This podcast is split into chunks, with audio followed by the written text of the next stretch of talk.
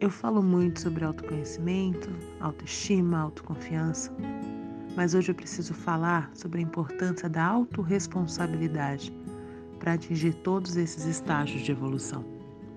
Ninguém nasce absolutamente seguro, felicíssimo, tranquilo, de bem com a vida e vive assim para sempre.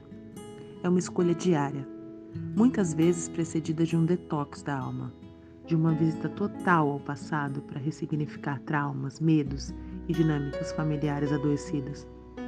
Muitas vezes ainda com várias recaídas, porque enfrentar nossas sombras é um exercício para fortes e nem sempre a gente está preparado para isso. Mas para o nosso bem e para o nosso crescimento é preciso coragem para agir. Só eu sou responsável pela minha vida. Só eu sou responsável pela minha felicidade. Mesmo tendo marido, filhas, irmãos, sobrinhos, Nenhuma das pessoas que eu amo podem ser responsáveis pelas minhas decisões ou atitudes, e eu não posso culpá-las pelos meus erros ou pelos meus acertos. Quando a gente cresce, chega nesse lugar difícil, que é o de ser dono da própria vida. E quando se vê criando outros seres, se vê na obrigação de ensinar essa lição da forma mais franca possível. Somos exemplos e somos estrutura, Portanto, temos que ser fortes nesse amor.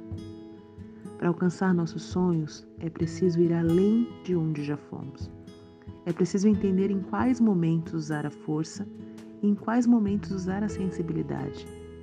É preciso muitas vezes agir e falar de forma cortante para sermos entendidos. Em outros, pedir a colaboração e atenção que precisamos.